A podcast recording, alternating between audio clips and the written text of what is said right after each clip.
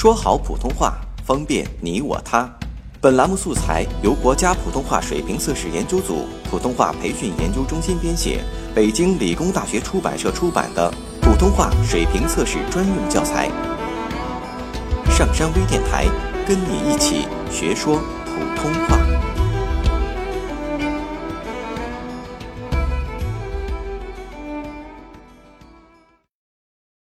作品四十号。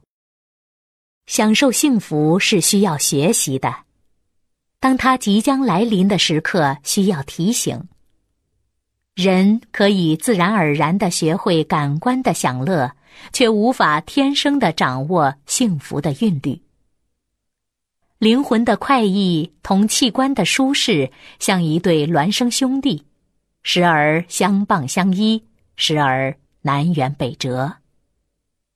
幸福是一种心灵的震颤，它像会倾听音乐的耳朵一样，需要不断的训练。简而言之，幸福就是没有痛苦的时刻，它出现的频率并不像我们想象的那样少。人们常常只是在幸福的金马车已经驶过去很远时，才捡起地上的金鬃毛，说：“原来我见过它。”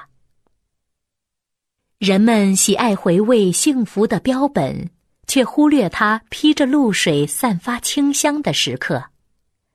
那时候，我们往往步履匆匆、瞻前顾后，不知在忙着什么。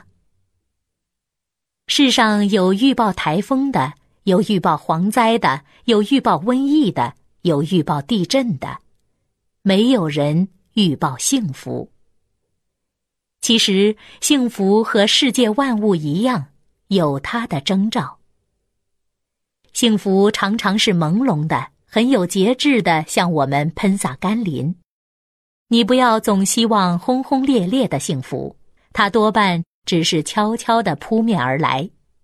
你也不要企图把水龙头拧得更大，那样它会很快的流失。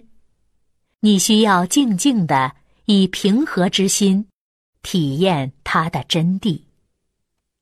幸福绝大多数是朴素的，它不会像信号弹似的在很高的天际闪烁红色的光芒，它披着本色的外衣，亲切温暖的包裹起我们。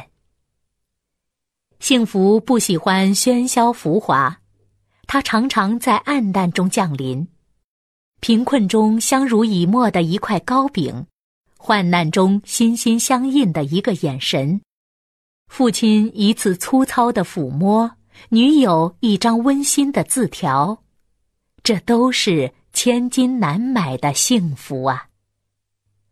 像一粒粒坠在旧绸子上的红宝石，在凄凉中愈发熠熠夺目。下载喜马拉雅手机应用或登录微信，搜索“上山之声”或 SS Radio，关注上山微电台，听友 QQ 群二五八二八二六，让我们一路同行。